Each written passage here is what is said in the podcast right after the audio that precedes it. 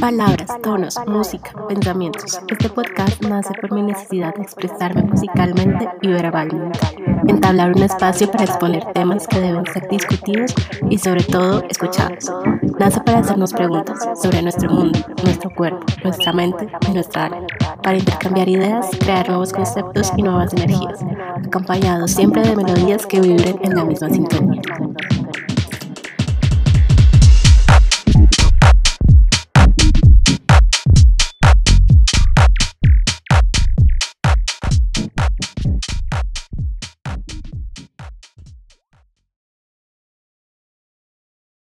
Capítulo de hoy nos acompaña Paula. Ella es abogada, activista e isleña. Ella viene de la hermosa isla de San Andrés, una isla colombiana ubicada en el Caribe colombiano cerca a Nicaragua, Costa Rica y Panamá, y que lastimosamente la semana pasada sufrió las fuertes consecuencias del paso del huracán Lota. Paula es nuestra invitada del día de hoy y con ella vamos a conversar acerca de su experiencia como una mujer raizal isleña en el continente en nuestro país, Colombia.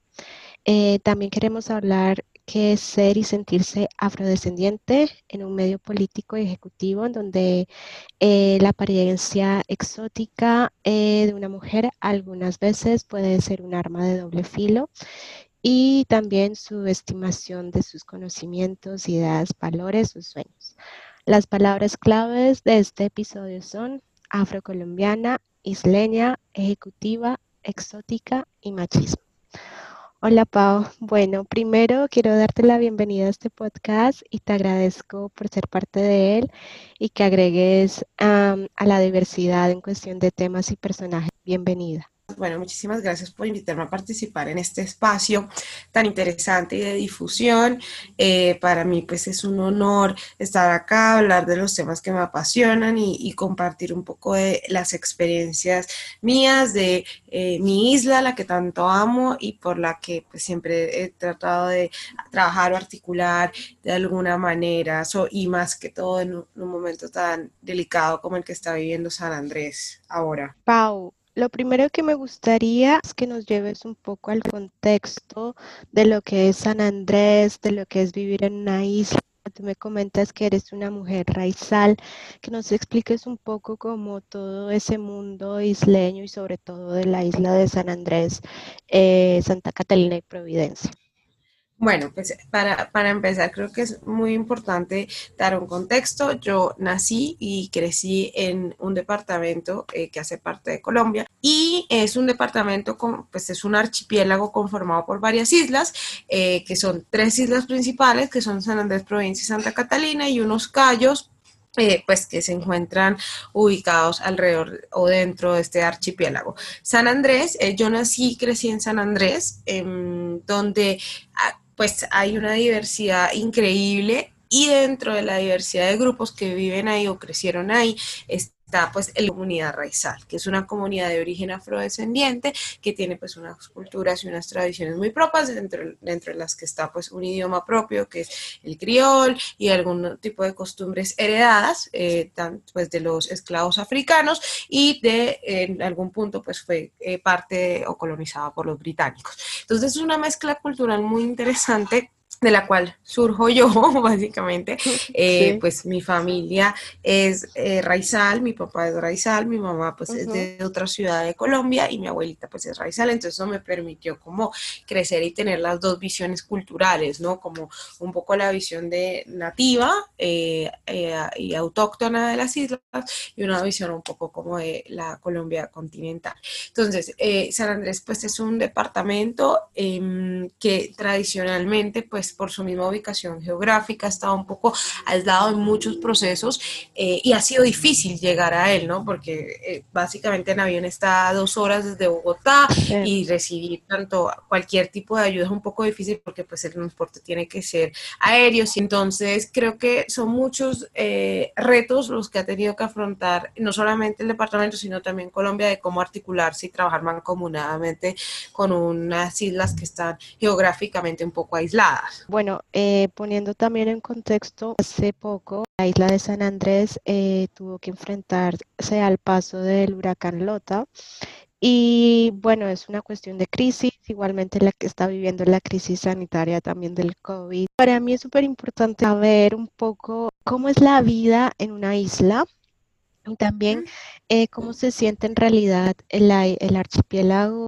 islas mayormente pobladas por afrodescendientes en tiempos de crisis, en términos de que si se siente parte de un país normalmente, porque tú eh, acabas de explicar que es un poco complicada como la relación obviamente por, por, términos geográficos. Y también me gustaría saber si normalmente los isleños del Caribe colombiano están acostumbrados a afrontar estas crisis en solitario. Yo creo que es muy importante dar un contexto común qué era San Andrés, mejor dicho, antes de que empezara la pandemia y sucedieran los huracanes y qué ha sucedido después. Es decir, antes de marzo de 2020, cuando llegara el primer caso de COVID a Colombia y, y se tomaran pues todas las medidas sanitarias que decidió tomar el gobierno en su momento, pues San Andrés era un departamento que dependía económicamente en un 80% del turismo, que tenía unos problemas sociales de cobertura de servicios públicos, eh, algunos índices pues un poco bajos, un control de natalidad que no parecía no ser muy efectivo porque pues en la isla hay sobrepoblación, pero bueno, digamos que esto era San Andrés antes de que iniciara pues como todo esto de la pandemia y sucedieran los, huracanes, es decir, había una dependencia en un 80% económica del turismo, problemas de cobertura de servicios públicos, de alcantarillado, un, pues el, digamos, el estado del hospital era bastante crítico, deplorable y una dependencia económica a una sola fuente. Luego llega la pandemia, se toman todas estas medidas restrictivas y evidentemente pues el turismo queda un poco detenido, todo esto como que afecta mucho la economía, entra en una crisis económica el departamento al depender del turismo y son tres meses. La cuarentena más larga de todo el mundo, creo que fue seis meses. Exactamente, creo, creo que... sí, exacto, no hubo turismo, no hubo como el transporte aéreo. Sí, sí, digamos que marítimo se utiliza más como para provisión de, de, abastecimiento y de alimentos, eh, pero pues digamos que la manera natural como llega el turismo es principalmente aérea o que paran en la isla. Entonces, claro, con esta crisis se detiene todo eso, entramos en una crisis económica porque hay una dependencia económica, se toman las medidas para salvaguardar la salud como, como derecho, pero económicamente, ¿qué, qué sucede? ¿no?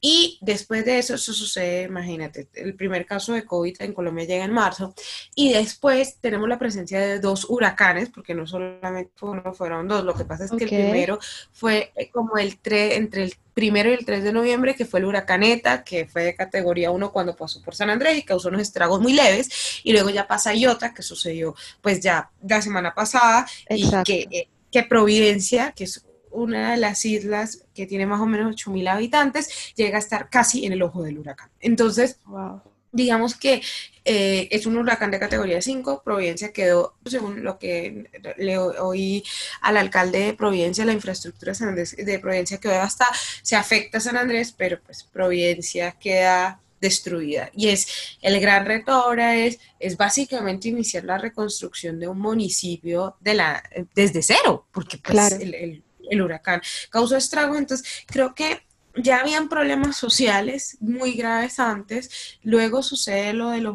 eh, la pandemia y luego suceden los huracanes y en este momento pues el departamento está en crisis porque es una crisis humanitaria lo que se está viviendo en Providencia y una crisis económica lo que se está, está viviendo en el departamento en general porque tenía una dependencia total al turismo. Crisis humanitaria, crisis eh, sanitaria.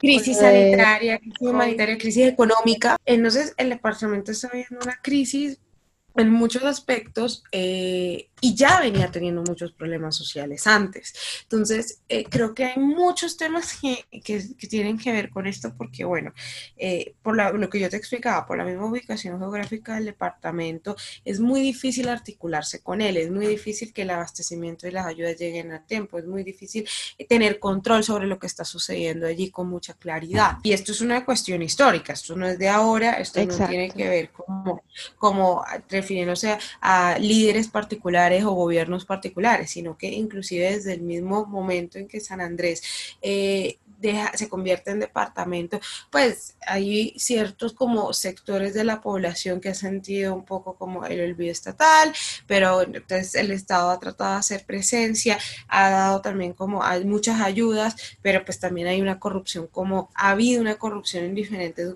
gobiernos. Entonces, el problema de fondo, más que decir si hay un responsable o no, o quién, o si nos sentimos o no eh, colombianos, porque yo personalmente pues soy súper colombiana y me siento muy orgullosa de ser colombiana, es eh, cómo nos hemos articulado, es en doble vía, ¿no? Es como el rol que hemos asumido nosotros como nativos para el progreso de la isla, cuál ha sido el rol que ha utilizado como asumido el gobierno y cómo nos hemos articulado para sacar lo mejor de, de eso. A veces es común oír ciertos sectores de la población que no están conforme a lo que ha pasado o sienten un olvido, se han sentido relegados tradicionalmente por Colombia. Hay otras personas pues que se sienten súper orgullosos de ser parte. Entonces yo creo que más entrar a la discusión o no si somos colombianos o no, si estamos orgullosos o no, es como mirar cómo podemos articularnos para que los locales y el gobierno central puedan sacar lo mejor para el, departamento. Pues mira, mi opinión personal y no solamente eh, eh, de acuerdo a la isla de San Andrés, sino en el contexto de república que vivimos en general, hay una inclinación a fijar la atención y el apoyo a algunas regiones y olvidar también a otras. Y normalmente las islas son un tipo de región están algo olvidadas y descuidadas y, me imagino que es por el hecho geográfico de no estar eh, unidas al claro, Claro, y eso yo creo que es como un tema que entra en discusión y es en cómo podemos articular no solamente eh, es el único departamento que está aislado. O sea, los departamentos fronterizos en Colombia tradicionalmente tienen ese problema, es decir, no sé, Amazonas, Nariño, el mismo Arauca, y ahí viene el gran reto, es cómo eh, también esos departamentos, qué rol van a tener para articularse el gobierno y, y sacar como las mejores políticas públicas para el progreso de sus departamentos. Tienen una crisis de, también humanitaria, sanitaria, social, económica. La isla de Providencia pues está destrozada, San Andrés ha sufrido también las consecuencias de este huracán y como dices, las islas están un 80 un 90% dependientes del turismo y hasta que las islas no estén totalmente reconstruidas, me imagino que el turismo no va a avanzar. Falta mucho para lograr la reconstrucción y, y la reactivación del departamento y me imagino que estos temas de construcción van a ser primordiales y van a dejarse un lado otros temas que también tienen mucho valor como lo que es la igualdad de género,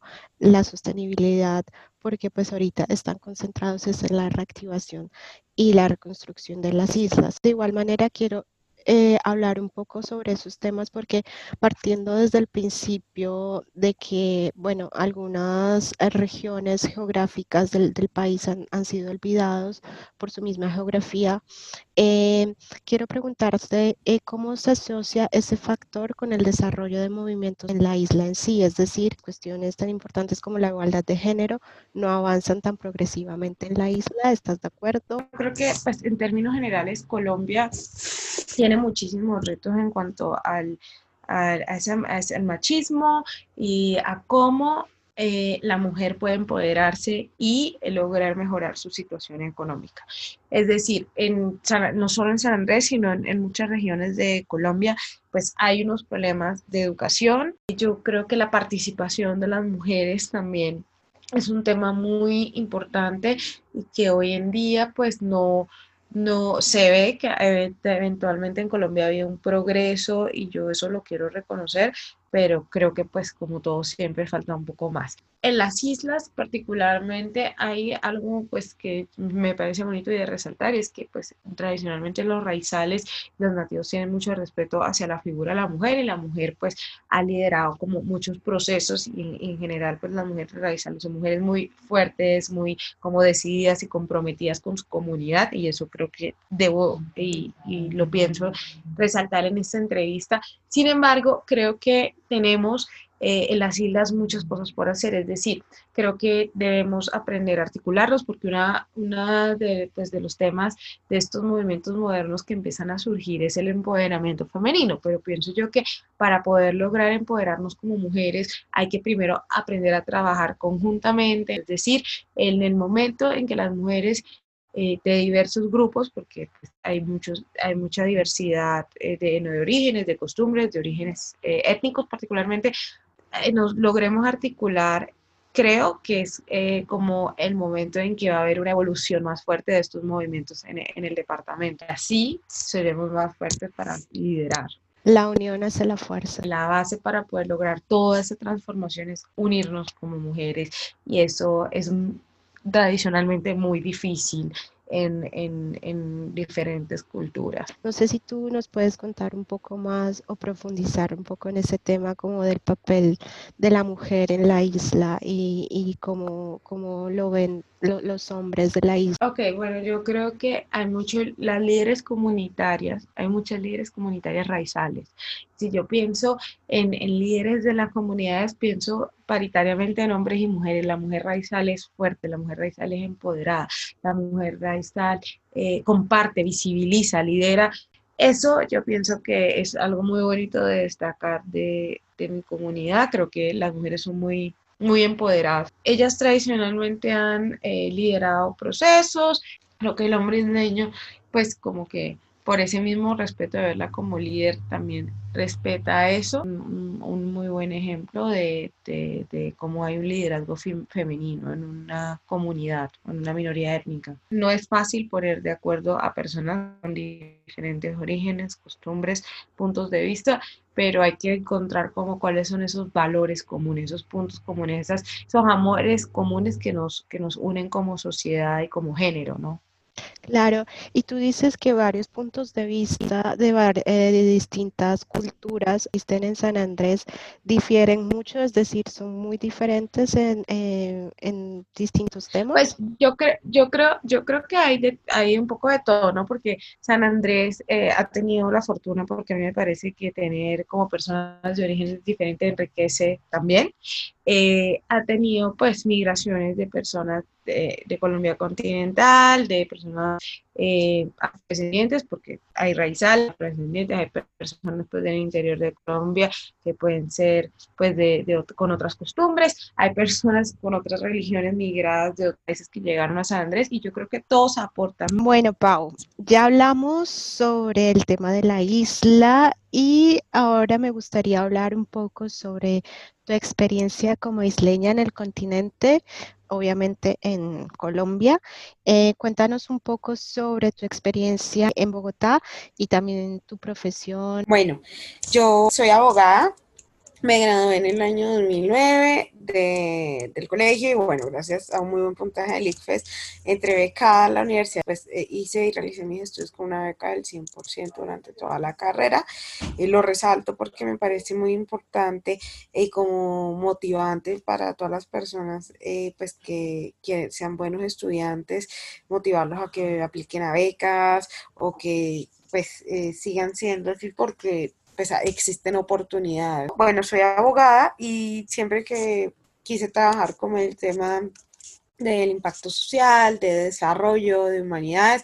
Entonces, pues eso me ha permitido trabajar en, un poco en el gobierno, también he trabajado en la sociedad civil, en ONGs y actualmente, actualmente trabajo en una ONG, eh, pues donde soy asesora y pues me, me, da mucha felicidad y resalto que he podido trabajar en diferentes sectores que están involucrados en el desarrollo y en el que contribuyen al desarrollo de una sociedad, lo cual me ha permitido tener una como un panorama claro, ¿no? Entender eh, los problemas sociales de diferentes perspectivas y cómo abordarlos de diferentes perspectivas. Tu universidad, tu profesión, eh, la has hecho gracias a una beca y sí, hay muchas oportunidades. Quiero preguntarte y entrar al tema un poco del machismo en sí eh, en tu profesión, por el hecho de ser una mujer isleña, porque tú eres una mujer raizal que se puede considerar como una mujer exótica y lamentablemente el físico eh, muchas veces es estigmatizado. Eh, entonces cuéntanos sobre las experiencias que hayas tenido. Eh, ¿Has sido objetificada por este hecho de ser isleña? Y también un poco como, como has sacado provecho así a tu favor esta situación. Claro, yo creo que eh, siempre, empezando porque siempre ser pues de una región diferente, siempre ser diferente, sea por nuestra región o por nuestros orígenes, nos convierte, nos hace llamar la atención, para bien o para mal, positivamente o negativamente. Yo creo que em, como mujer, las mujeres en sí tenemos un reto muy importante, pues porque venimos de un país eh, tradicionalmente con, con, todavía como con rezagos del machismo en muchos de sus sectores. Entonces creo que pues ya el tema de género eh, pues hace una diferencia. Y dos, pues ser, ser mujer y ser afro siempre hay como un poco como de estigmatización, ¿no? Sobre un determinado estereotipo físico, porque pues tu belleza es exótica, eh, o inclusive pues una, mm, no diría subestimar, pero sí como no es como muy, muy común que se asocie este tipo de estereotipo como una mujer como formada, muy inteligente o, o pues con, experiencia. Entonces yo creo que sí han habido situaciones eh, también han habido situaciones en las que yo creo que es muy importante resaltar que yo he tenido la oportunidad de trabajar en organizaciones que han estado lideradas por mujeres con mucho carácter, muy empoderadas. Entonces creo que he tenido la oportunidad de ver las dos cosas. Creo que en las situaciones en las que tuve que afrontarme como a demostrar una, algo diferente, como ese, esa estigmatización que existe, eh, la mejor manera de afrontar y abordar esas situaciones, evidentemente como con inteligencia, siendo muy clara, siendo muy honesta y demostrando como tus capacidades y por qué aquello que sería diferente, te convierte en una persona auténtica, te convierte en una persona que puede aportar un punto de vista totalmente diferente, porque la visión que tiene una persona de las regiones es diferente, la visión que tiene una mujer es diferente a la de un hombre, y la visión que tiene una mujer que viene de un grupo étnico diferente te hace aún más diferente, con una visión, una cosmovisión súper rica y creo que yo lo que he tratado siempre de hacer es resaltar eso, como yo eh, tengo una, esta visión diferente y esta visión puede aportar de la siguiente manera a estos escenarios. Entonces creo que la gran invitación es, yo sé que existen estas barreras, pero es como aquello que nos hace diferentes, de una connotación negativa en algunos sectores de la sociedad, para algunas personas, para, es eh, como nuestro, mm, el reto de nosotros como líderes es mostrar lo positivo de ello y lo que podemos aportar que aquellas personas no tengan en, su visión, ¿no?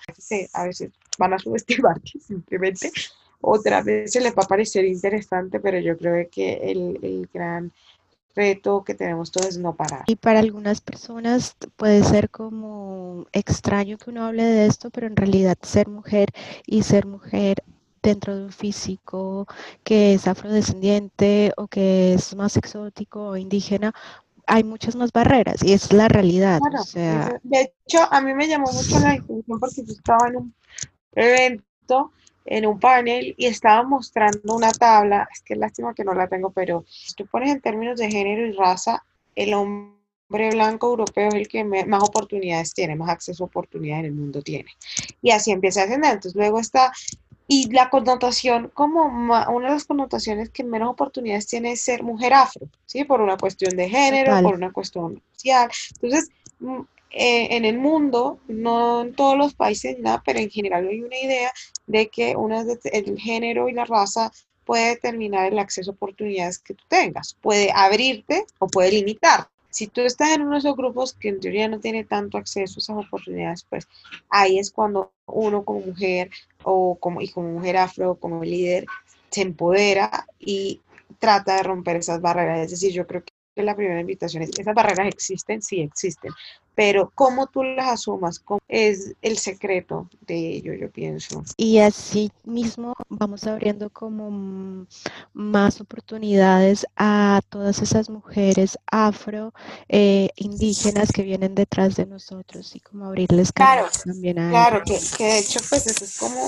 eh, digamos, una de las cosas que yo creo que es una invitación para las personas que me escuchen y pues yo, a mí, una invitación a mí mismo, y es cuando nosotros abrimos estos espacios, estamos abriendo espacios para otras personas. Te quiero hacer una última pregunta, Pau, y es, eh, tú que eres abogada, y vienes trabajando y especializándote en temas de cooperación y desarrollo durante años.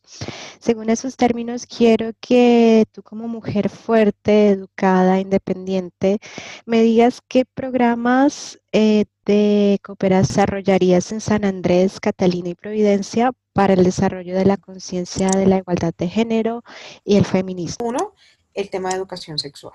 Em, yo creo que es muy importante y educación sexual no es solamente como la cátedra que dicten en el colegio sobre nuestros órganos y que hay una consecuencia si quedamos embarazadas, sino como abordar todo el escenario. Es decir, yo pienso que las niñas deben ser conscientes de las implicaciones que eso tiene en nuestro cuerpo, en nuestra salud emocional, en nuestra salud física, eh, que puedan saber a dónde acceder si tienen algún tipo de inquietud. siempre el tema de educación de sexual va muy arraigado al tema del control de natalidad y por ende a la pobreza.